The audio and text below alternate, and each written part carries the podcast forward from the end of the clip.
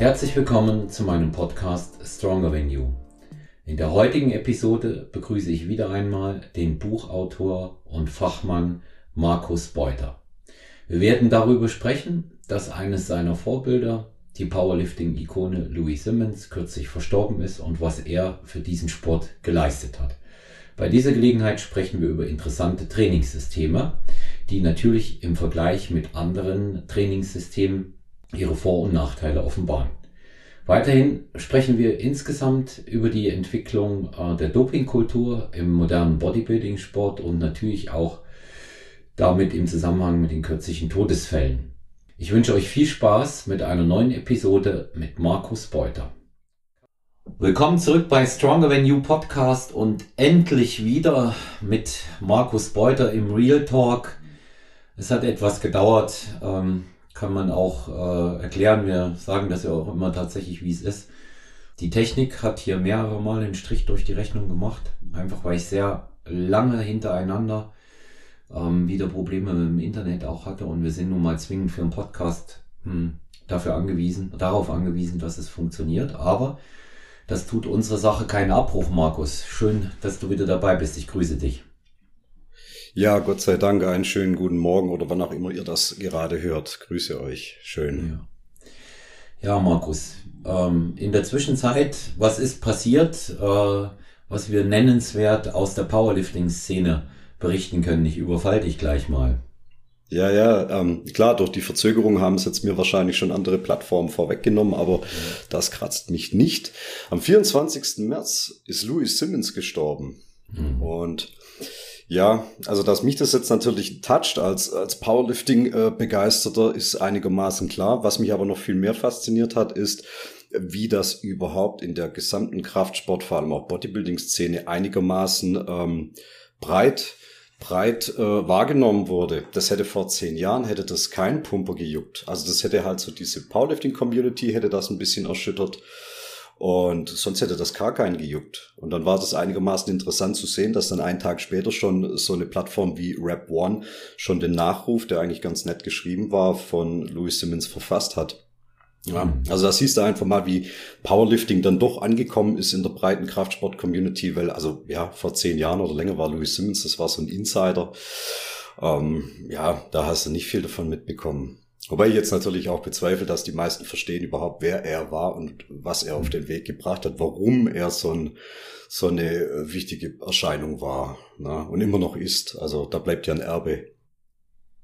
Also ich, ich denke, da, dass gerade Louis Simmons und, und auch, ähm, ich würde mal sagen, was, was du äh, ja, für ein Verhältnis zu seinem äh, Wissen und äh, zu seinem Output hast, wert ist, dass wir über ihn auch mal noch reden. Und ähm, ich würde mich sehr freuen, wenn du uns äh, Louis Simmons und seine Arbeit etwas äh, hier nochmal näher bringst. Klar äh, kann man jetzt auch sagen, äh, lest das Buch Powerlifting, ähm, die wichtigsten Trainingssysteme aller Zeiten von dir, von Markus Beuter und dann eben auch bald die erweiterte Ausgabe. Aber nichtsdestotrotz äh, wäre es schön, wenn wir einiges nochmal auch ausführlich über ihn, über Louis Simmons von dir, Markus Beuter hören.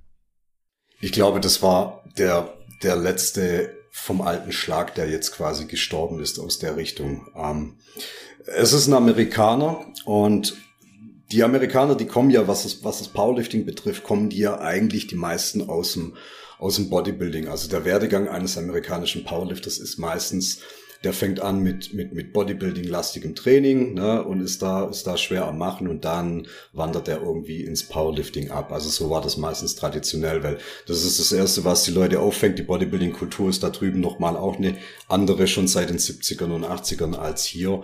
Und also alle großen Powerlifter aus den letzten 20 Jahren aus Amerika, die, die hatten alle einen Bodybuilding-Background. Hat man meistens auch immer optisch gesehen und das ist jetzt nicht nur wegen dem Steroideinsatz, aber ja, denen war es dann trotzdem auch immer wichtig, so ein bisschen einen Bodybuilding-Look äh, noch zu haben. Und das hat sich dann auch immer in der Trainingsmethodik wieder gespiegelt und das sieht man auch, wenn man sich das Westside-Training anschaut, weil Simmons hat eins gemacht, das, das nehmen die meisten jetzt heute für als selbstverständlich. Ich glaube, die, die Conjugate Method, also die konjugierte Methode, die er mehr oder weniger sich zusammengeschrieben hat, das haben die meisten schon mal irgendwie gehört. Ja, da ist irgendwas mit, mit Maxifort und mit Speed-Training, Übungen werden ausgetauscht. Ja, ich meine, gibt's komplette Bücher dazu. Das kannst du jetzt hier gar nicht auf drei Sätze runterbrechen, was da gemacht wird.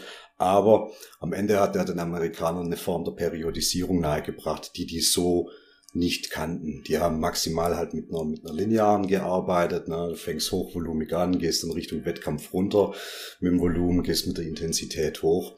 Aber das, was er gemacht hat, das war eigentlich ähm, und das war schon einigermaßen genial. Klar, er hat Vorlagen gehabt aus dem Ostblock, also er hat da viel aus den, aus den Ostblock-Aufzeichnungen der, der Russen hat er viel äh, rüber übersetzt und hat sich damit wirklich krass auseinandergesetzt. Das, das, also da müsste, da musste er, glaubt, der war ja kurz davor noch Kyrillisch irgendwie zu lernen und damals war ja nichts mit äh, Google Textübersetzer.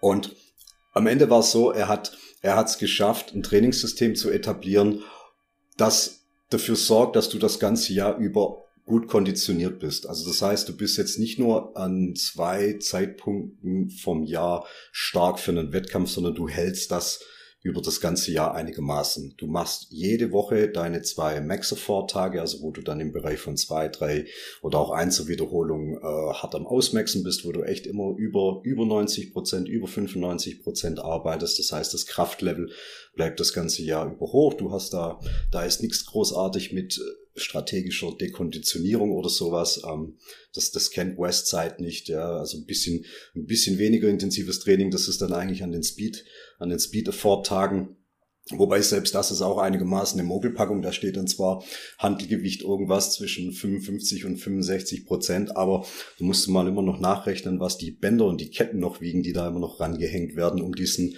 äh, Accommodating Resistance noch zu erzeugen, dass die Kraftkurve nach oben hin schwerer wird Richtung Lockout. Also am Ende vom Tag, du ballerst viermal die Woche richtig hart in deinen, in deinen Powerlifting-Übungen. Ähm, witzigerweise nicht immer, und das ist so ein Hauptkritikpunkt, den man immer an Westside gefunden hat. Also entschuldigt den langen Monolog, man kann mir da jederzeit äh, zwischen die Beine grätschen. Aber nicht Mann, Mann, sondern ich. Und wenn's, wenn ich es wichtig fände, würde ich es tun. Ich finde das gerade wahnsinnig interessant und bitte fühl dich da unbedingt von mir genötigt weiterzuerzählen. Ich mag das. Ich mag auch diese Geschichten da äh, drumherum, weil die ja eigentlich auch die Leute ausmachen. Das ist ja immer eine Empfehlung ähm, auch für dein Buch. Ja, warum ich immer sage, lest mal das Buch, weil ihr nicht nur ein stures Programming dort bekommt, sondern einfach auch Hintergrundwissen über die Person. Ich finde viel wichtiger zu wissen, woher schöpft jemand seinen Fundus, woher weiß der bestimmte Dinge auch, ja. Und ähm, so eine so eine schon äh, doch wenigstens zu 50 Prozent Praxis und Erfahrungsbezogenheit macht für mich eigentlich dann auch äh, den Erfolg bei allem aus. Ja. Den Louis Simmons und sein, seine Denke zu verstehen, das ist natürlich schon ein Autoritätsbeweis, der natürlich sich im Programm widerspiegelt. Weil klar, ich meine, das Einfachste ist, du kannst hergehen und kannst dir aus dem Internet so ein Standard Westside Template runterziehen. Das gibt's mittlerweile auch fürs Raw Powerlifting, weil eigentlich war Westside schon immer nur auf Equipment ausgerichtet. Und damit meine ich nicht das normale Single Ply, was man auch aus der IPF kennt, also die einlagigen ähm, Anzüge, sondern im Prinzip egal, es gibt keine Grenzen. Also dreifach, vierfach äh, ähm, Anzüge, kein Problem.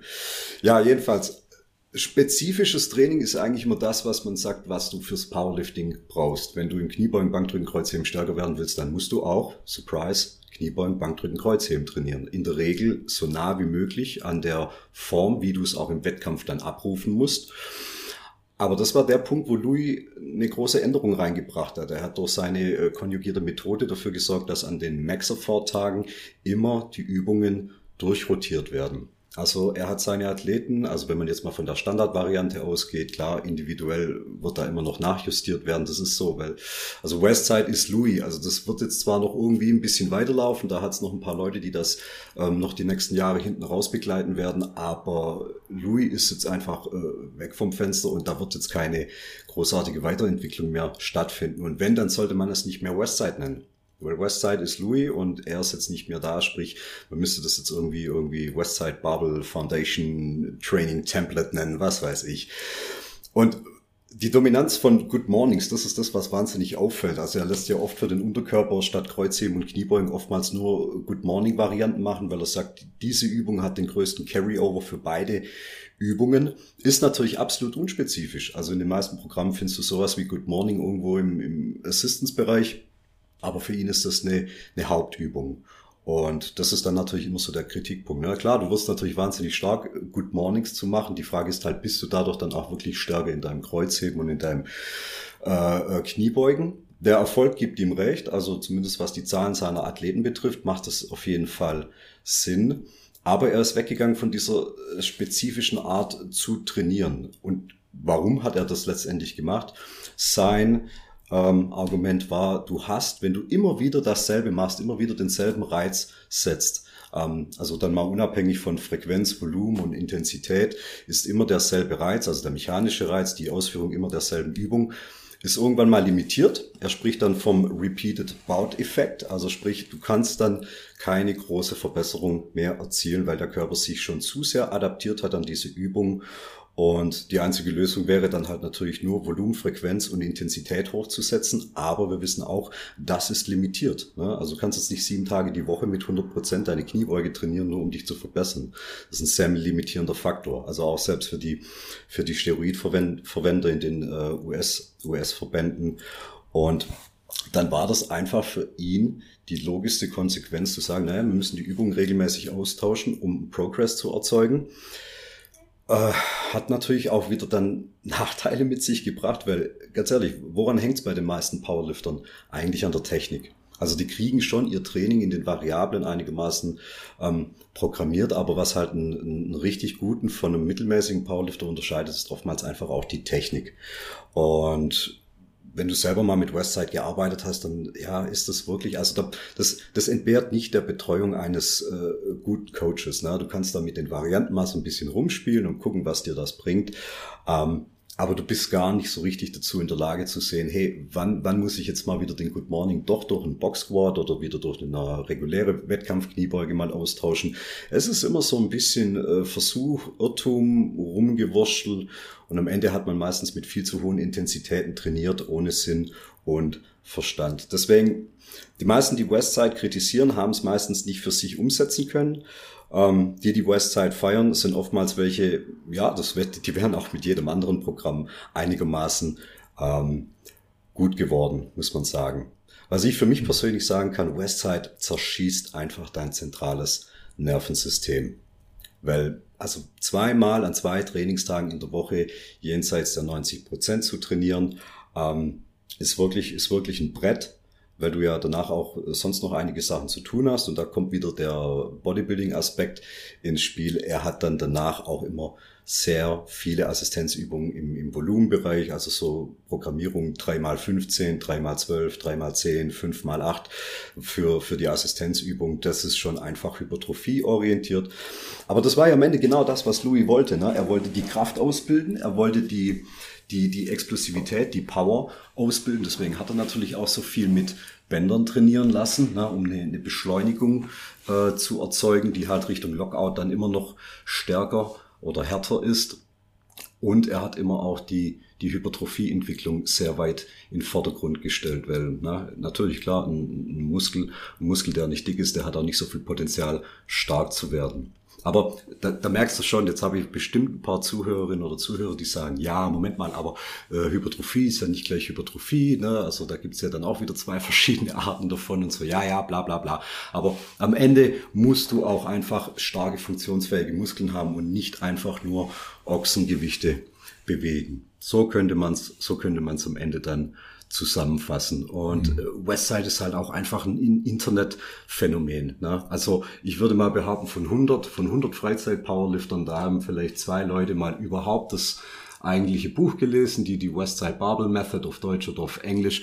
Der Rest hat sich halt irgendwie so ein bisschen im Internet zusammengemurkst. Äh, macht es mal, ich würde mal sagen, die Dropout-Quote liegt bei drei, vier Monaten. Na, am Anfang läuft es, es ist wahnsinnig aufregendes Training. Ja, weil, ja, klar, komm, du gehst ins Gym und dann werden da Bänder angebracht, da werden mit Ketten gearbeitet und schwer, schwer, schwer. Aber da bist du irgendwann durch, wenn du das nicht richtig verstanden hast oder keinen hast, der dich da betreut. Also mhm. ist ein zweischneidiges Schwert, Westside. Ist wie, ja, das ist wie mit den meisten Trainingssystemen, es hängt ja von der individuellen Umsetzung ab und ähm, ich hatte ja ähm, auch nach dem äh, Konsum deiner äh, geschriebenen Lektüre ähm, schon auch den Eindruck, dass der äh, Louis Simmons immer so ganz viel ähm, Anleihen da sich auch beim Abachiev geholt hat. Ne? Mhm. So, so frei nach dem Motto, ähm, es gibt ja so diese beiden interessanten Ansätze, das hat's doch mal beim, beim Wolfgang Unseld im Podcast auch gesagt, oder ihr beide.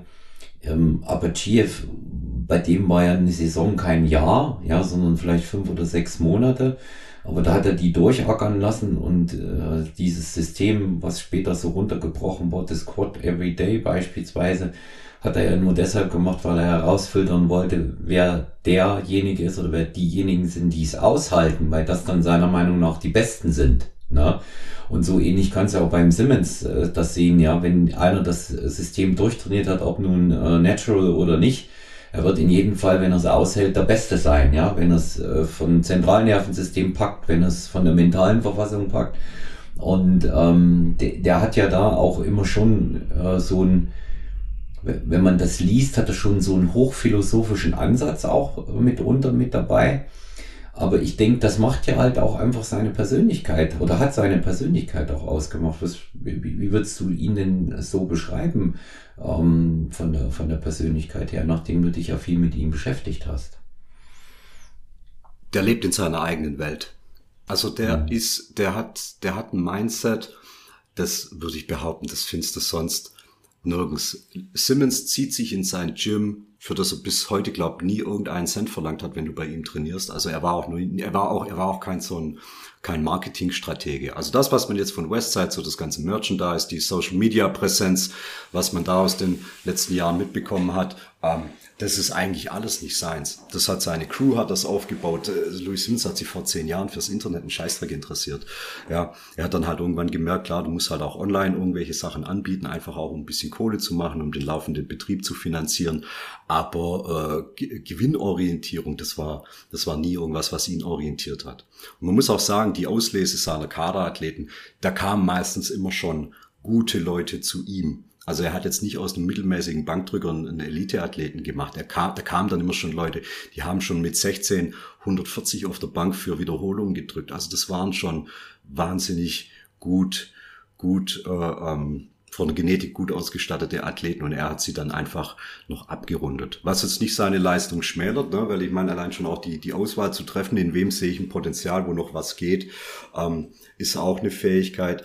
Aber wie gesagt, er lebt in seiner eigenen Welt. Er ist keiner, der mit persönlichen Beziehungen wahnsinnig viel anfängt. Er ist ein, er ist ein Ehrenmann, er, er steht zu seinem Wort und allem. Also er ist, er ist eine ehrliche Haut, aber schon fast so kompromisslos.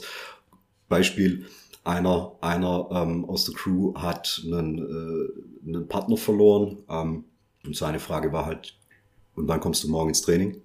Mhm. Ja, wir beginnen Morning, Morning, Morning, Morning Crew trainiert um acht, Evening Crew trainiert abends um acht. Ähm, du bist aber morgens um acht da. Also kein, kein Verständnis da dafür, für solche Sachen, wenn du etwas erreichen willst. Er hat seinen Athleten empfohlen, äh, Partnerwahl, Familienplanung, solche Geschichten einfach mal hinten anzustellen, bis es mit dem Elite-Status ähm, geklappt hat. Deswegen hat man ihm auch lange vorgeworfen, er sei so ein bisschen äh, so, ein, so ein Sozialautist, ne, dass er da eigentlich gar kein Gefühl und gar nichts hat. Aber am Ende sagt er halt auch, na hey, wenn du es an die Weltspitze bringen willst, dann hat das halt alles seinen Preis. Und wenn du nicht bereit bist, den zu zahlen, dann lässt er es halt einfach mal bleiben.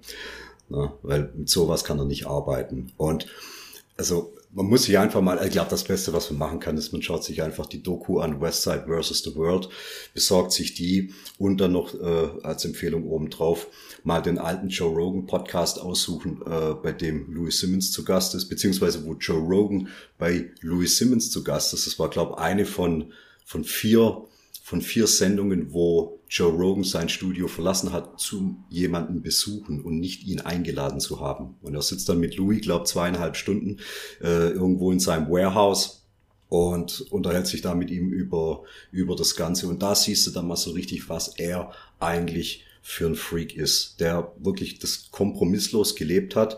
Ähm, natürlich wahrscheinlich auch sein Tribut dafür gezahlt hat. Ne? Also er hatte ja, der hatte ja einen Wirbelsäulenbruch, der hat ja also wirklich, glaube alles verletzt und gebrochen gehabt und wirklich sich sich ramponiert, was nur geht, sich dann immer wieder hochgearbeitet und aber eigentlich eigentlich ähm, nur diese Leistung, dieses, äh, dieses Ziel vorne angestellt und alles andere muss erstmal warten. Und ja, und dann, und dann kommst du, kleiner 21-jähriger ähm, Freizeit-Powerlifting-Wicht daher und guckst dir das an und denkst so, boah geil, so will ich auch trainieren und dann wurstelst du das in deinem Public Gym da so vor dich hin.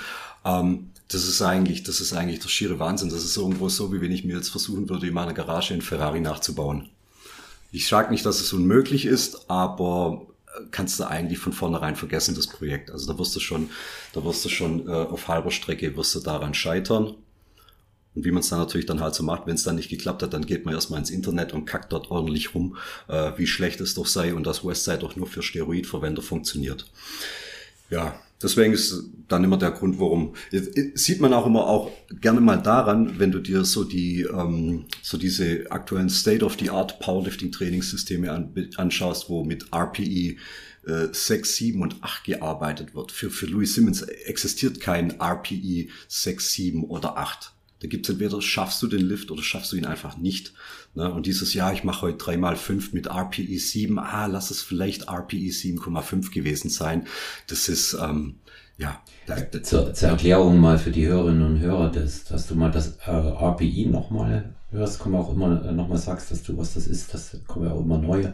Ja, die ähm, sind ja, ja, also man redet entweder von RPE oder von, von, von Raps in Reserve. Das ist dann irgendwie so danach the latest shit gewesen, weil man irgendwie gemerkt hat, RPE ist irgendwie ein bisschen sperrig, ich kapier's nicht so richtig, dann nennen wir es einfach mal äh, Raps in Reserve. Äh, RPE steht für Rate of Perceived Exertion. Das heißt am Ende die gefühlte Anstrengung, die Wahrnehmung der Anstrengung. Weil natürlich kannst du sagen, ich habe jetzt einen Satz mit 90 Prozent von meinem Einzelmax gemacht, okay, aber jetzt arbeitest du mit 75 Prozent für Vierer Wiederholungen und die Vorgabe heißt nicht höher als ein RPI von 8. Ein RPI von 8 würde bedeuten, du hast die Wiederholung gemacht, hättest aber noch zwei Wiederholungen schaffen können. Ne, da gibt es so eine Tabelle, so eine Übersicht. Also eine RPI 10 ist quasi das Maximum, bevor technisches oder muskuläres Versagen eintritt. Und eine RPI von 1, das ist im Prinzip quasi wie, wie gar keine Anstrengung. Also ich sag mal Aufwärmsätze, die enden irgendwo bei RPI 5 oder 6 und danach beginnen die Arbeitssätze ab RPI 7 und irgendwann ist einer hergekommen und hat das dann halt auf links gezogen und ist mit Raps in Reserve dahergekommen. Dann hat man gesagt, Raps in Reserve 2. Ah, das haben die Leute ein bisschen besser kapiert. Aha, ich mach, ich mach so, dass ich noch zwei Wiederholungen sauber geschafft hätte. Aha, okay, alles klar. Ist ein Steuerungstool, das man beherrschen muss, ist ein Steuerungstool, ähm, bei dem man natürlich sich selbst wahnsinnig gut anlügen kann. Kenne das von mir selber. Ich sage zum Trainingspartner, ja gut, das waren jetzt drei Wiederholungen, RPE 8, der guckt mich an und sagt, bist du wahnsinnig? Also du, du hättest, du hättest keine weitere Wiederholung mehr geschafft. Das war irgendwo jenseits der, der neun oder eigentlich schon fast der zehn. Ne? Weil selber denkt man immer, ah ja, da wären noch zwei gegangen, aber ist wahrscheinlich dann doch nicht so gewesen.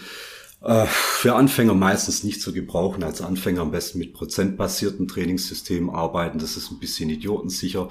RPE, ja, das ist dann schon ein bisschen was für Gewiefte. Und auch das muss immer ein bisschen von außen ähm, gecoacht werden. Also die wenigsten können damit wirklich in Reinkultur gut arbeiten. Ähm, ja, weil irgendwann wird die RPE 8 dann äh, zu einer RPE 9, aber man denkt immer noch, es sei eine 8. Ja, aber wie gesagt, in der Welt von Louis Simmons, da gibt's sowas nicht. Ähm, der hätte da auch nie mit sowas angefangen. Aber auch, auch Mark Ripto kennt, kennt sowas wie RPE und Raps in Reserve nicht. Das war für ihn auch alles Mist. Hat er auch mal in einem, in einem YouTube-Beitrag hat er das mal äh, dargelegt, warum und weshalb. Gefühlt war es bei ihm aber eher so, scheiße, warum bin ich nicht darauf gekommen? Ja, ähm, War, glaube ich, eher so ein bisschen der Frust eines alten Mannes, der so langsam seine Fälle davon schwimmen sieht. Ja, so ist das mit Westside. Kann man machen, ist ein wahnsinniger Kult. Man fühlt sich gut. Ja, es hat so ein bisschen was von, ich mache das, was du die richtig schweren Jungs, die richtig harten machen. Ähm, weil dieses hochfrequentierte russische Zeugs, ah, das ist nichts für mich, ja. ich will ballern gehen und das ist dann halt für viele Westside. Aber ja, ballern ist es auch nicht. Also jedes intelligente Trainingssystem hat nichts mit ballern zu tun. Ja. Ja, ich, ich glaube halt auch ähm, einfach, dass sich so, so ein paar Geschichten in, im Zuge von der neuen Fitnessbewegung, wie wir sie schon mehrfach angesprochen haben, beflügelt äh, von Social Media und Co. ja auch so Dinge herausgebildet haben, ähm, die Mythen noch verstärkt haben. Das, das ist für mich zum Beispiel der Baller-Mythos, ja. Jedes Training angeblich äh, bis zur vollkommenen Zerstörung, ähm, die absurdesten Sachen, die man plötzlich spüren will. Ähm, Frauen äh, aus Bikini und Wellnessklasse spüren plötzlich einen Wahnsinnspump, ja. Und wenn du keinen Pump hast, dann ist das kein gutes Training. Und guck dir meinen Pump an. Ich, sag, ich sehe überhaupt nichts. Und ähm, das sind, das sind dann immer so Geschichten, ähm, wo ich dann denke, ja, das sind schon heftige Social Media Auswüchse.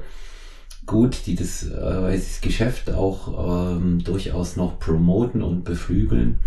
Aber mit dem reinen, was beispielsweise Louis Simmons auch vermitteln wollte, A, harte Arbeit, B, Disziplin und C, Struktur, hat das eben leider nichts mehr zu tun. Und deshalb kommt es eben auch zu diesen Schwachsinnsgeschichten wie Rest in Reserve. Auf den Zug bin ich ja selber mit aufgesprungen, weil sich auch einfach gut anhört. Aber am Ende des Tages muss man einfach sagen, hey, mach deine acht Wiederholungen und schau, dass du noch was im Köcher behältst dabei. Und dann steigerst du beim nächsten Mal. Na? Man kann es aber natürlich auch sehr kompliziert, sehr komplex angeben, indem man für Rest in Reserve noch eine Tabelle macht und ähm, für die Tabelle dann noch ein äh, Brevier schreibt, wie man die Tabelle handhaben ja, muss. Ja, ja. Und für die Tabellenhandhabung ist ja eigentlich dann auch noch ein Online-Seminar notwendig. Aber bevor ich in das Online-Seminar gehen kann, muss ich meine Online-Coaching-Lizenz machen. Und am Ende des Tages bin ich der superbeste Online-Trainer, der einen irrsinnigen Pump hat, aber noch nie richtig trainiert hat. Ja, ich habe Umrechnungstabellen schon vor mir liegen gehabt, äh, wo du äh, RPE und Reps in Reserve quasi in, in Prozentwerte ummünzen kannst. Ne? Weil das, das, das ist eine totale Krux ist das. Ne? Man hat eigentlich versucht, diese, diese Methoden der Autoregulation, zu denen ja RPE und, und Reps in Reserve zählen, diese Autoregulation, ähm, hat man versucht, aus dem Grund zu machen, dass man wegkommt von diesem prozentbasierten Training. Weil prozentbasiertes Training hat natürlich auch seine, seine Schwächen, ne? weil die Frage ist ja immer, was ist dein 100% Wert? Ne? Ist dein 100% Wert deines Einsermaxes in der Kniebeuge deine Wettkampfleistung? Ist es deine maximale Trainingsleistung? Oder ist es dein Everyday Max, was du eigentlich immer imstande bist, nach einem guten Aufwärmen äh, abzuliefern? Ja, so dein Tagesmaximum zum Beispiel. So, was sind deine 100%?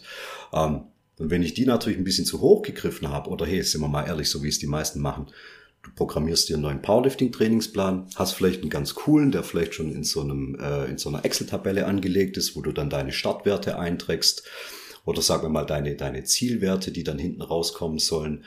Ähm, dann ist meistens nach so einem 12-Wochens-Zyklus, dann kannst du eingeben, Startgewicht Kniebeugen 150 Kilo. Ähm, da kannst du dann nach 12 Wochen irgendwas so um die 10 Kilo Steigerungsrate vielleicht erwarten. Auf der Bank vielleicht 7,5, im Kreuzheben vielleicht 12,5 oder 15 Kilo. Kommt ja immer drauf an, von wo aus du startest. Und wenn du so bist wie ich, ja, dann gibst du meistens immer als Startwert immer schon ein bisschen mehr ein. Ja, so dein realistischer Wert wäre die Kniebeuge vielleicht von 160. Ach, come on. Ja, 170 würde ich schon auch abliefern, wenn es, ja, doch, würde ich schon auch schaffen. Gebe ich gleich mal 170 ein. Also sprich, dann startest du nicht mit, mit äh, 100 Prozent, sondern du startest gleich mal mit 105 oder 108 Prozent. Ne? Folglich sind deine Trainings Prozentwerte von, von 75 Prozent sind eigentlich äh, versteckte 82 Prozent und so weiter. Und so beginnt dann eigentlich so der, der Kreislauf des Scheiterns wo du dann hinten raus merkst, oha, jetzt wird's aber hinten raus dann doch ganz schön schwer, was eigentlich zu dem Zeitpunkt vielleicht noch gar nicht der Fall sein sollte. Ja, fühlst du dich schon in Woche 8 von 12 derbe verheizt und so weiter und so weiter, die klassischen Fehler. Ja, jedenfalls, dann hat man RPI-Tabellen da gehabt, hat versucht, die in Prozentwerte umzurechnen, ähm, nur um eigentlich wieder einen Schritt zurückzugehen, weil man hat es ja dafür eigentlich mal erfunden, nicht mehr mit Prozentwerten arbeiten zu müssen. Aber ich möchte nichts verteufeln, weder Prozentwerte noch die, die RPIs. Ähm, es ist ein Tool von vielen, und du musst es halt in einem gesamten Kontext einfach sehen und wenn du dir dann einfach unsicher bist, dann wende dich an Menschen, die das einfach schon begriffen haben, die da damit Erfahrung haben. Das ist immer die sichere Bank, als jetzt dann noch den Abend irgendwo online zu verbringen und noch irgendein ein Dödel in irgendeinem Forum zu finden, der dir das nochmal kurz äh, erklärt oder der mal irgendeinen Post dazu gemacht hat. So wird's nix. Na, du merkst ja auch schon, dass deine Trainingsplanung nicht richtig läuft, wenn du dich mit sowas zu hart auseinandersetzt. Also wenn du nicht schon irgendwo dabei bist, ja, also wenn deine, wenn, du jetzt einfach bist, gehen. ja, ja, ja, das muss also zumindest bis zu einem gewissen Level, ja, bis zu einem ja, gewissen Level muss, muss es einfach gehen. Ja, weil du du kriegst du kriegst sonst äh, einfach auch äh, tatsächlich mit der mit der Zeit Probleme und äh, musst zum Beispiel eben auch äh, tatsächlich im Rahmen von so einem Training erkennen, das ist, glaube ich, so die, die, die wichtigste äh, Erkenntnis überhaupt. Ähm, und, und da lohnt sich meiner Meinung nach, sich einen Coach auch dann äh, mitzunehmen, woher ähm, auch immer, Hauptsache er hat Ahnung. Ähm, du kannst solche Systeme wie die von Louis Simmons, wenn das mal unser Ausgangspunkt ist, nicht eins zu eins auf jeden runterbrechen. Weil es geht auch ein bisschen darum, was verträgt dein eigenes System überhaupt. Mit Sicherheit kann jeder eine Zeit lang so trainieren, aber ob es wirklich auch nach hinten heraus ähm, das entsprechende Ergebnis haben wird, und jeder fragt ja, was bringt dein Training? Das ist für mich letztendlich immer die große Frage. Und ähm, wenn wir mal äh, back äh, to our own äh, Training gehen, dann würde ich mal sagen, ja, momentan einfach so bin ich derzeit mal ganz weg so schon seit sieben Wochen von den ultraschweren Gewichten bei mir. Ja. Mhm. Ist immer noch verhältnismäßig schwer, aber von den ultraschweren bin ich weg. Ich gehe hochvolumiger, habe dafür die Frequenz reduziert. Einfach weil ich für mich merke, auch solche Phasen braucht es. Und das ist, das muss man, das muss man erkennen. Das hat gar nicht mal so sehr was mit Fortschritt oder nicht mehr zu tun gehabt. Der hält sich in meinem Alter tatsächlich in Grenzen, aber ich habe den, natürlich immer den regenerativen Aspekt auch im Auge und der war für mich einfach nicht mehr gegeben. Also habe ja hat äh, jetzt wirklich fast 19 Monate ohne Unterbrechung ähm, Push Beine Pull Pause Push Beine Pull trainiert. Ja. Mhm. Und ähm, selten höher als acht Wiederholungen gegangen, eher immer so im Bereich fünf, sechs, drei, vier, ja, solche, solche Sachen auch. Und da merkt man dann eben auch einfach, dass, dass hier kommt wieder der Euro ins Schweindel, dass die individuellen Anpassungen vorgenommen werden müssen. Und ähm, ich denke mal, dass ja äh, gerade äh, Louis Simmons auch diesen, ähm, diesen Aspekt gesehen hat, aber es muss für alles und das vielleicht auch zur abschließenden Erklärung für solche komplexen Trainingssysteme, obwohl die dann dadurch nicht vollständig erklärt sind, aber es muss alles erstmal einen bestimmten Rahmen haben, einen lesbaren, nachvollziehbaren Rahmen, damit man es irgendwann mal beginnen und ansetzen kann. Und aber jeder für sich muss in dem System, was er dann auch gerade trainiert, das finden, was am besten funktioniert. Ja, ist so. Und um es auch noch von meiner Seite abzuschließen, Westside mit Louis und der ganzen Crew, die direkt vor Ort trainieren bei ihm schon lange. Das sind die Hells Angels. Das, was du mit deinen Buddies für Westside hältst, was ihr trainiert, das ist der, das ist der CVJM Mofa Club aus deiner Nachbarschaft. Ja. Ja. ja. Die sind, die sind halt auch anders dabei. Das sind auch echte Athleten. Ja. Das muss man halt auch mal sagen. Ja. Ja, also einem, so, einem, so einem jungen Powerlifter Westside irgendwie äh, unreflektiert an die Hand zu geben, das ist wie wenn ich so einem, so einem Elfjährigen so eine, so eine, äh, so eine riesige Flex in die Hand gebe und sage, hier komm, jetzt, jetzt, jetzt, jetzt flexst du hier mal kurz die, die Bettungdecke hier mal auseinander. Ja, ähm, was? Ne? Also du, du, kriegst da was in die Hand, mit dem kannst du gar nicht umgehen. Da bist du noch gar nicht dafür gemacht. Du verstehst nicht, wie das, wie das funktioniert. Das kann sogar einigermaßen gefährlich sein. Aber für den Elfjährigen, dem ich diese riesige Flex in die Hand gebe, ist es wahnsinnig, wahnsinnig aufregend. Und das ist bei Westside halt auch immer das Ding. Wow, es ist aufregend. Ne? Es ist aufregend, es hat, es, da, da, da, da spürst du irgendwas. Ne? Das hängt natürlich mit diesem ganzen Kult drumherum zusammen, der ja also auch nicht von ungewoher kommt. Aber da muss man halt einfach ein bisschen nachgeben, äh, möchte man, möchte man Teil von etwas sein oder möchte man etwas erreichen? Und ich würde mich dann halt eher auf Letzteres äh, konzentrieren wollen. Ja, also ich, das, das sehe ich, das sehe ich eben auch so, ja. Konzentration auf eine, auf eine Sache. Ja, ja Markus, gibt noch, äh, gibt noch was Neues, wenn, ähm, wenn du mir so mega neu nicht, aber es passt eben auch ganz gut zum Thema gerade. Wenn äh, du noch nicht darüber sprechen möchtest, kannst du mir ja auch offiziell vom Mikro in die Parade fahren. Äh, es wird ein Nachrücker, eine erweiterte Ausgabe, Auflage deines Buches geben, nicht wahr? Ja, da muss ich da gar nicht irgendwie reinfahren. Naja, das wird's geben. Ich bin jetzt gerade in den letzten Zügen der, der Korrektur nochmal. Und ja, wenn jetzt mein Verlag einigermaßen in die Pushen kommt, könnte das noch äh, vor Pfingsten ähm, überall zu erhalten sein. Also wenn jetzt einer herkommt und sagt, ja, hey, jetzt habe ich aber das Buch schon mal gekauft von dir, wo ist denn da jetzt für mich der Mehrwert?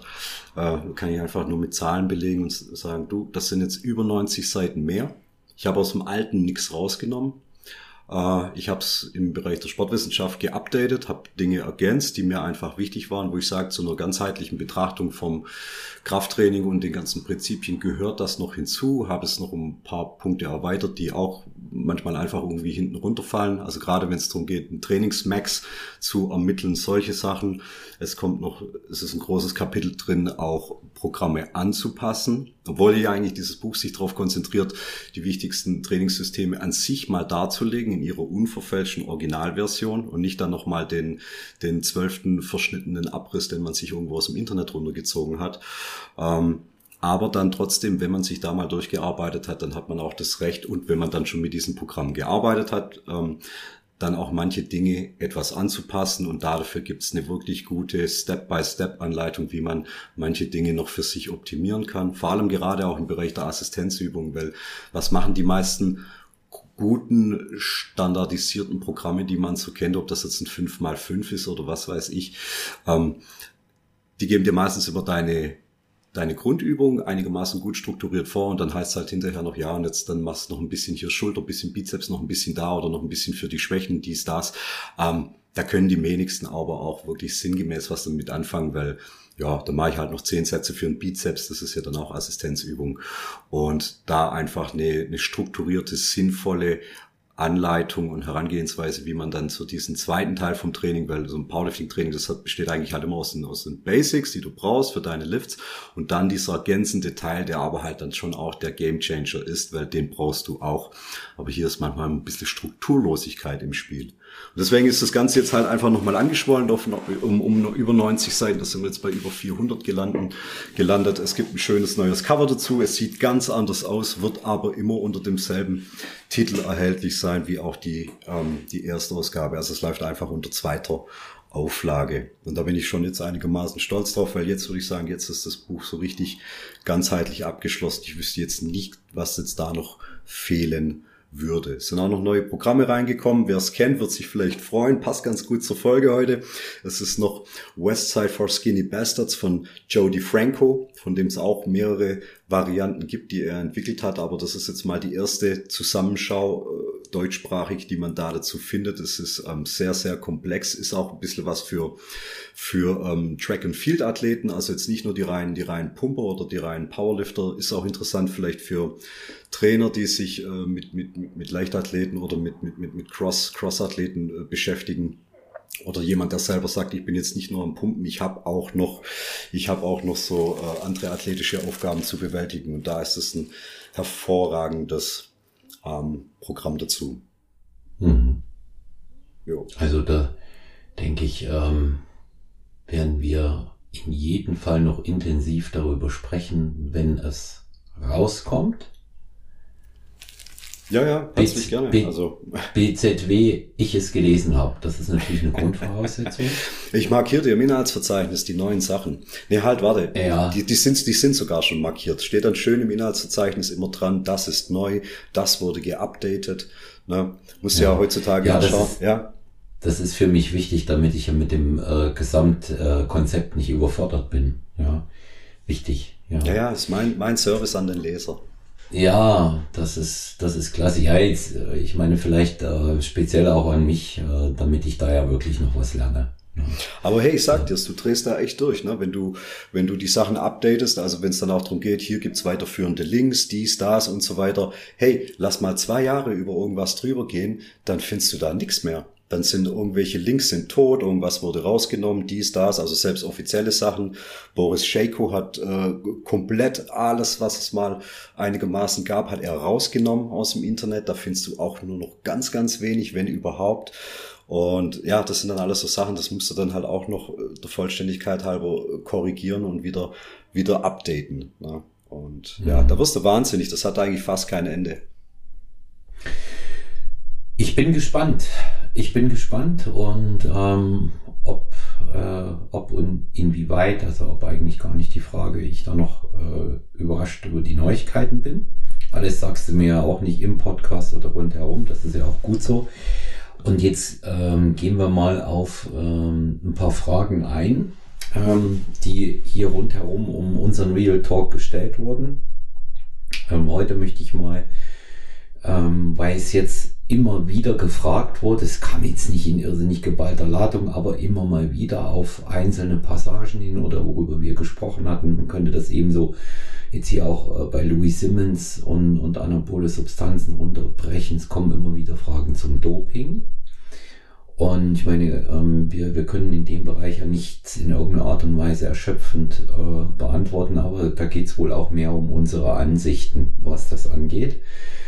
Speziell jetzt auch im Zusammenhang, Markus, ähm, dass in der letzten Zeit gefühlt professionelle Bodybuilder, die noch nicht alt sind, sterben wie die Fliegen. Und ähm, ganz aktuell ist das äh, Cedric McMillan gewesen. Mhm, ja, stimmt. Erst und, Tage, ja. Ähm, ja, also da ist tatsächlich von unseren Hörerinnen und Hörern unsere Meinung gefragt. Die fragen, was haltet ihr davon? Wie seht ihr das?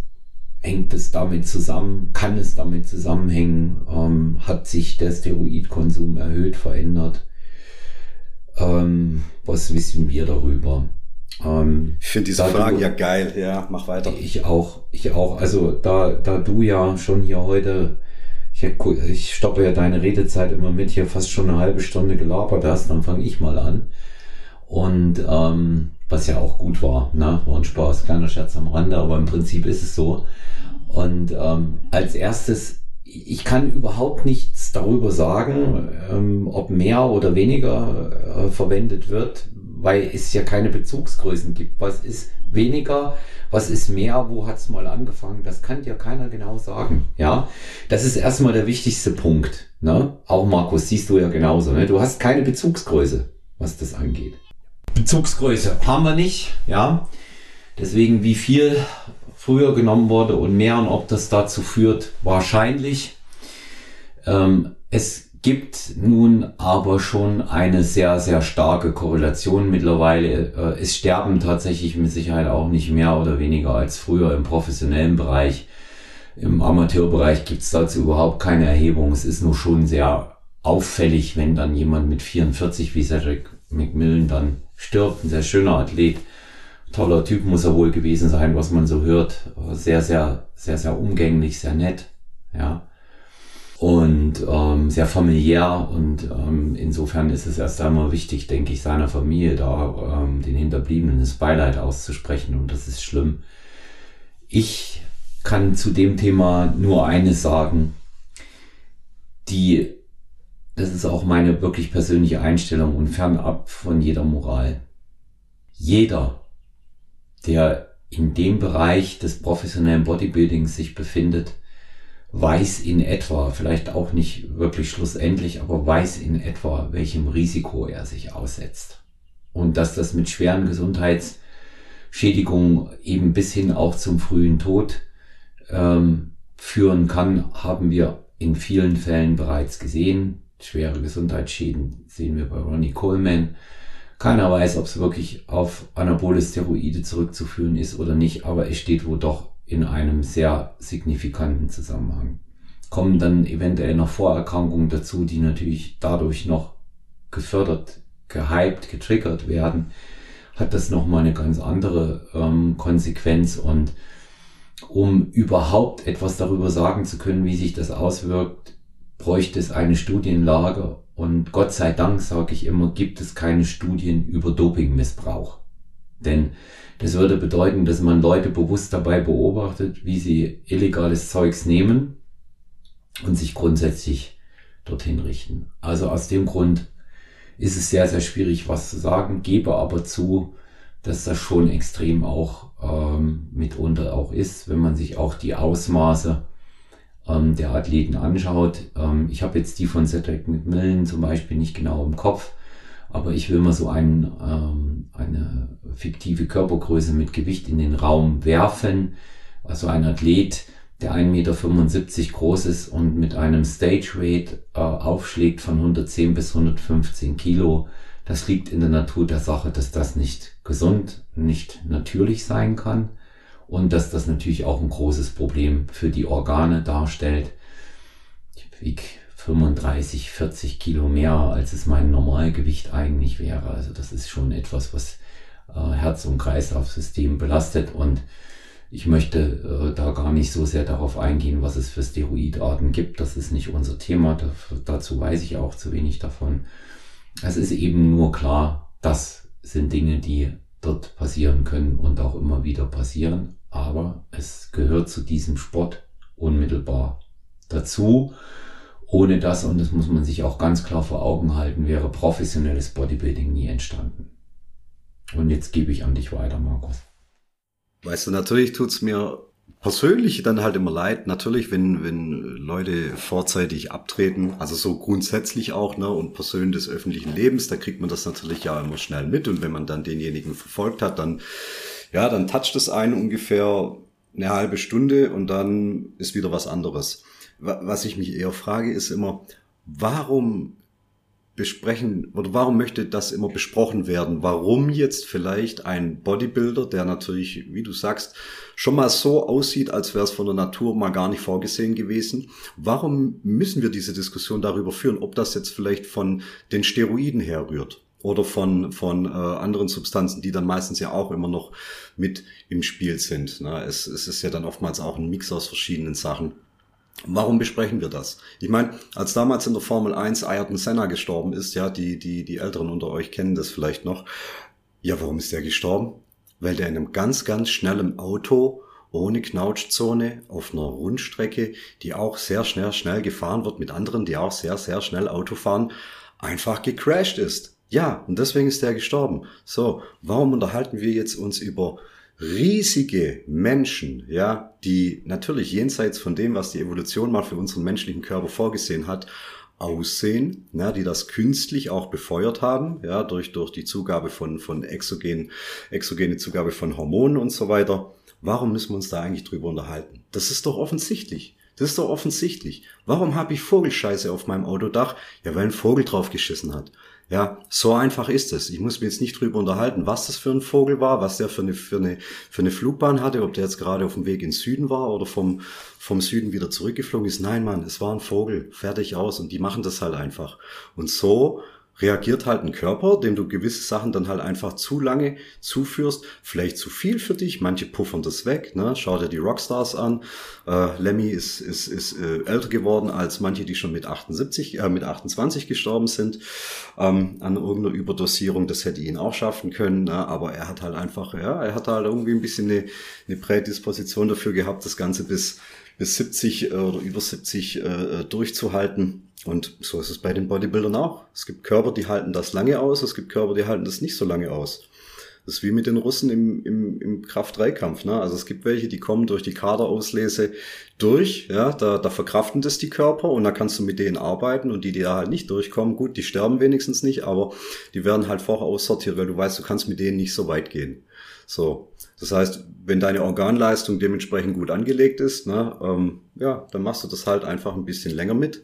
Aber ich bin echt, ich bin echt müde. Also ich interessiere mich wahnsinnig an sich für dieses Thema, aber ich finde, es wird halt immer auf der falschen Ebene besprochen. Warum, warum möchten das die Menschen wissen? Viele, denke ich immer auch, wollen da noch so ein bisschen eine Absolution erhalten, so, hey Mann, ich nehme ich nehm doch bloß 250 oder 500 mg Test die Woche, äh, das ist doch noch nicht schlimm, oder? Weil, wenn ich mal schaue, guck mal, was die alle nehmen, das, das und das, da geht's ja bei mir noch, oder? Weil der ist jetzt gestorben, jetzt mache ich mir schon ein bisschen Sorgen für mich. Ja, ist aber von mir aus die gleiche Diskussion wie es übers Zigarettenrauchen. Ne? Dein Opa hat zwei Schachteln weggezogen am Tag und äh, den anderen, den du kennst, der hat ein paar am Tag geraucht und hat dann irgendwie mit 42 Lungenkrebs bekommen. Ja, so what? So what? Ja, natürlich weiß man, dass das Rauchen schädlich ist. Okay, es gibt Leute, die sind damit hochgradig alt geworden. Es gibt Leute, die sind schon früh dran gestorben. Vielleicht sind sie nicht nur deswegen gestorben, vielleicht waren es halt irgendwelche Kofaktoren, die mitgespielt haben. Schlechter Lebenswandel, zu wenig Schlaf, viel Stress, schlecht gegessen da, da, da, da, da, Alkohol und so weiter. Na, das sind natürlich Multiplikatoren, die das Ganze dann in eine noch schlechtere Ausgangslage bringen. Und ich glaube, am Ende wollen ganz viele einfach nur für sich Absolution haben. Und das sieht man ja auch im Bodybuilding, dass du, ey komm, du kennst auch die Leute, von denen du weißt, die machen Dinge für ihren Sport, die sind jetzt nicht besonders gesund aber sie kompensieren es dann wieder hochgradig neurotisch auf einer anderen Ebene, indem sie jeden Mikro- und Makronährstoff auf die Waagschale legen und immer noch versuchen, na, also jetzt, jetzt haue ich mir noch die Greens rein und noch äh, ähm, das Multivitamin. Das ist, ja, das ist völlig, völlig richtig. Ja, ja das ja, ist aber das, ja. was mich, das ist ja das, was, was mich persönlich, genauso wie du, was mich persönlich viel, viel mehr stört. Ich gebe dir bei der Diskussion recht, deswegen habe ich das ja, ich habe es ein bisschen weicher formuliert als Podcast-Host, muss ich das ja auch ich sage ja, jeder weiß, welchem Risiko er sich aussetzt. Und, und insofern ist es immer schlimm, wenn jemand stirbt und ganz schlimm für die anderen. Aber warum muss es diskutiert werden, gebe ich da auch recht. Also ich natürlich sehr, sehr problematisch finde, das sind ja zwei andere Dinge. Das eine, das hast du gerade angesprochen, Markus, das ist halt diese Kiste, ja. Mhm. Ja, also ich kompensiere es dann, indem ich ja wirklich ganz gesund esse und dann mache ich noch eine Darmreinigung und dann mache ich noch ähm, ganz besonders viel ähm, für mein Immunsystem und damit das eben auch passt, ähm, sorge ich noch dafür, dass meine Leber gesundet und und und. Du weißt, wie ich das meine, ja. Und, ja, ja, habe ähm, UV-Filter in meinen Kühlschrank eingebaut, ja, ja. Genau, das ist, ja richtig, das, das, das ist für mich der viel krassere Gegensatz. Das ist, das ist eigentlich so eine, so eine Doppelmoral in dem Moment. Hey, sage ich auch. Who never knows, ja dann lass es doch, lass, lass es doch einfach dabei. Jeder, jeder weiß es eh. Oder, und das ist das viel, viel größere Problem, was ich eben sehe. Das sehe ich als ernsthaftes Problem. Wir wissen alle, dass wir uns im nicht legalen Bereich auch ähm, bei Besitz und Konsum befinden, speziell wenn es Doping und Wettbewerbe angeht und natürlich auch die Beschaffung solcher Dinge, wenn sie nicht vom Arzt kommen. Das hat strafrechtliche Relevanzen. Das ist mal ein Bereich und für mich ist es ein ganz großes Fragezeichen, ähm, wenn das weiterempfohlen wird. Da steht für mich das größte Fragezeichen. Für mich selber oder für sich selber kann ja jeder entscheiden und tun und lassen, was er will. Aber andere zu animieren, das finde ich sehr fragwürdig indem man dann sagt, ja, das muss so, weil das ist da so, ja. Das ist, das ist für mich, das ist für mich eher ein, eher ein äh, großes Problem und meistens ähm, äh, kommt es eben auch ja so dann rüber, äh, dass, dass das ja sowieso, ja, das weiß alle machen, musst du auch. Ne? Ja. ja, es wird auch systematisch eine Hemmschwelle runtergesetzt. Weil ich würde mal behaupten, wenn du in so einem toxischen Umfeld bist von irgendeinem Gym, ja, einfach mal, einfach mal äh, random ausgedacht, ja, du bist in einem Gym, wo einfach so äh, in, in, einer, in einer gewissen Altersgruppe bei den Männern meistens, ne, ähm, äh, Steroide irgendwie ein bisschen hier da gängig sind, ähm, dann ist jeder, der da zu dieser äh, eingeschworenen Gemeinde mehr dazu kommt, einer, der das Ganze auch immer weiter relativiert. Weil wenn du der Einzige bist im ganzen Gym, der voll drauf ist. Ähm, mhm. Dann kommst du dir immer ein bisschen äh, quasi mehr so outstanding vor, wie derjenige, der es ja auch macht wie alle anderen. Ne? So, das ist wie das Phänomen mit dem Alkohol trinken. Ja, gehst du abends irgendwo hin mit ein paar Leuten, gehst du irgendwo auf den Geburtstag, ne? Alle sind sie gut am Trinken und dann so, hey, was ist mit dir? Trinkst du auch was? Ha, nee, ich äh, bin bin heute gefahren. So, äh, was ist denn los? Warum trinkst du denn nichts? Komm, Hals, trink doch auch mal mit. Ne? Also du kennst auch die Leute, die quasi, wenn andere nicht trinken, sich nicht so gut fühlen, weil sie dadurch ja dann wie so so so Quartalsalkoholiker immer aussehen. Das heißt, je mehr um sich herum auch trinken, umso weniger ähm, tritt ihr vielleicht Freizeitproblem mit Alkohol in den Vordergrund und sehe, ja, wieso, Michael hat doch auch getrunken, Kevin hat sich's auch gut gehen lassen, ja, komm, ich habe doch auch was getrunken. Und so sehe ich es halt einfach mit dem, mit dem äh, Einsatz von Steroiden, gerade auch bei, bei Nicht-Wettkampf, bei so Freizeitsportlern einfach sehe ich es da auch so ein bisschen so in Relation. Ja? Wenn du so eine Crew hast, die da alles so mehr oder weniger das gleiche fahren wie du, dann gibt dir das so ein Gefühl von Sicherheit und es ist auch gleichzeitig noch wie dein wie ein Zweitreaktor, der begleitend dazu mitläuft. Ne? Weil wenn ich sehe, dass bei Michael und Kevin irgendwas gerade nicht so läuft, dass da irgendwas kippt von Nebenwirkung her, dann kann ich auch schneller die Notbremse ziehen. Ne? Weil wahrscheinlich haben wir es ja alle vom selben Typen geholt, fahren alle dieselbe Dosierung. Und ähm, wenn ich dann bei ihm sehe, dass es da gerade irgendwie Schwierigkeiten gibt mit Bluthochdruck oder dies, das, ähm, dann kann ich noch, dann kann ich aussteigen. Ne? Weil, come on, wer geht zum Arzt? Keiner. Keiner geht zum Arzt, Olaf. Keiner geht zum Arzt. Ein paar von den, von den ambitionierten professionellen Leuten, die machen das. Ähm, aber von den ganzen Freizeitleuten geht keiner zum Arzt und lässt irgendwas checken. Das ist alles Geschwätz. Ja, wenn dann irgendjemand irgendwo erzählt, ähm, er hat jetzt seine erste Kuh gefahren, er war vorher beim Arzt, hat sich da Blutwerte und er wird da auch weiterhin übertragen. Ach, das ist Geschwätz. Das ist Geschwätz. Ja, ich glaube, ich glaube das, ich glaube das auch nicht. Und ich denke, dass ähm, auf der auf der auf der Amateurebene ähm, ich will es mal so sagen, auf der einfachen Studioebene generell sehr viel mehr Unfug und sinnloser Einsatz betrieben wird, als es im professionellen Bereich gemacht wird. Und da komme ich wieder zu dem Punkt, den wir schon mal hatten. Und da habe ich ein gewisses Verständnis weil ich sage, das ist der professionelle Bodybuilding-Bereich, das ist der professionelle Leistungssport, das ist der Bereich, in dem die Leute ihr Brot und ihre Miete damit verdienen. Das ist im Radsport so, das ist in der Leichtathletik so und es wurde gedopt, schon immer. Es wird gedopt und es wird es auch weiterhin geben, solange damit Geld verdient wird. Und insofern halte ich das auf dieser Ebene für absolut nachvollziehbar, weil da die Chancengleichheit, mehr oder weniger abhängig von der Genetik natürlich, hergestellt werden kann. Unverständlich halte ich es, wenn das auf der unteren Ebene gemacht wird. Auch da muss es sowieso jeder selber entscheiden, was man dann für Risiken eingeht, um äh, gegebenenfalls wie Kreti und Pleti auszusehen, die man gerade bei Instagram gesehen hat. Da ist bei mir das Verständnis aus. Ja, ich war vor 15 Jahren schon auf einem Seminar von Dennis James, wo auch ähm, Dennis Wolf noch dabei war und Pete Trenz damals noch. Und da wurde auch in der geschlossenen Gesellschaft von, von 40, 50 Teilnehmern auch komplett offen über das Thema geredet. Deswegen denke ich, kann ich jetzt nach 15 Jahren das auch machen. Ähm, und Dennis James hat auch gesagt, ähm, wenn, wenn er sich um Amateure kümmert, die, die davor stehen, ihre, ihre Profi-Lizenz äh, äh haben zu wollen, ey, er sagt, die sind die haben teilweise immer, die fahren immer das Doppelte von denen, die ihre Pro-Card schon haben, weil sie einfach denken, viel hilft viel, ja, um quasi aufs Next Level aufschließen zu können. Ja, klar, viele natürlich auch teilweise unbetreut, aber da hat er gesagt, das beobachtet er schon lange, dass das einfach der Fall ist, dass bis zum Profi-Level erstmal noch ordentlich, ordentlich äh, nachgeholfen wird und ab da setzt dann eine Form von, aha, aha, okay, pass mal auf die anderen, ah, die machen jetzt auch nicht so viel, nee, muss ich auch nicht machen. Ne? Aber da besteht halt einfach noch so, ein, so eine Lücke dazwischen und die wird dann halt versucht, damit äh, geschlossen zu werden. Ja, ja, gutes Schlusswort, gutes Schlusswort und ähm, in dem Zuge sage ich auch gleich herzlichen Dank bei dir, Markus, dass du wieder Gast warst. Wir setzen ja unseren Real Talk regelmäßig fort. Und ähm, es wird auch äh, in Bezug auf unsere Reihe in den Powerlifting-Seminaren ganz bald Neuigkeiten geben, die wir dann auch im nächsten, ähm, ich wollte schon sagen, Seminar in der nächsten Runde verkünden werden. Ich sage erstmal Dankeschön, Markus.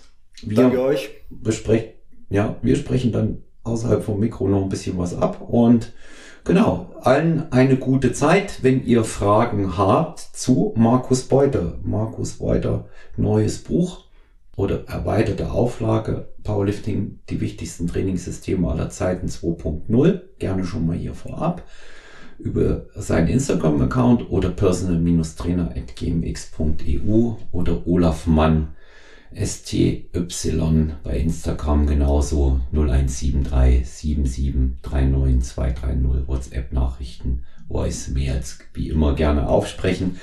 Abonniert uns, lasst uns Feedback, lasst uns Likes da, konstruktive Kritik und Fragen jederzeit erwünscht. Und schaut bitte in die Kino dieser Episode rein. Dort findet ihr den äh, Link zur neuen Website von HBN äh, Supplements Human Based Nutrition und auch den exklusiven Code von äh, Stronger Wind oder für Stronger Wind Hörerinnen und Hörer. Und bis zum nächsten Mal wünsche ich euch alles Gute und bleibt gesund und bleibt uns gewogen. Euer Markus und euer Olaf.